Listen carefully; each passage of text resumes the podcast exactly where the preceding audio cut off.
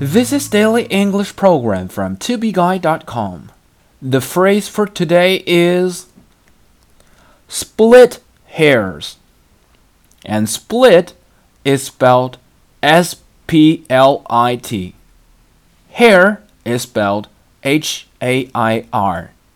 Split 意思是分离、分割，而 hair 呢是头发，连头发都要 分得清清楚楚。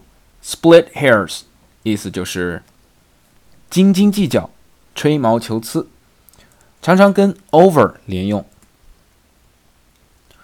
I don't want to split hairs over such small matters. 我不想在这种小事情上吹毛求疵。I don't want to split hairs over such small matters.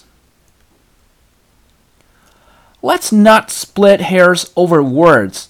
Let's look at the facts. 我们不要咬文嚼字了，还是看看实际情况吧。Let's not split hairs over words. Let's look at the facts.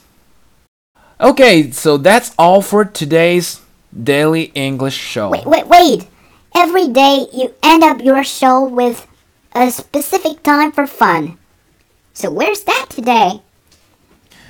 Hey, just do not split hairs over such small things.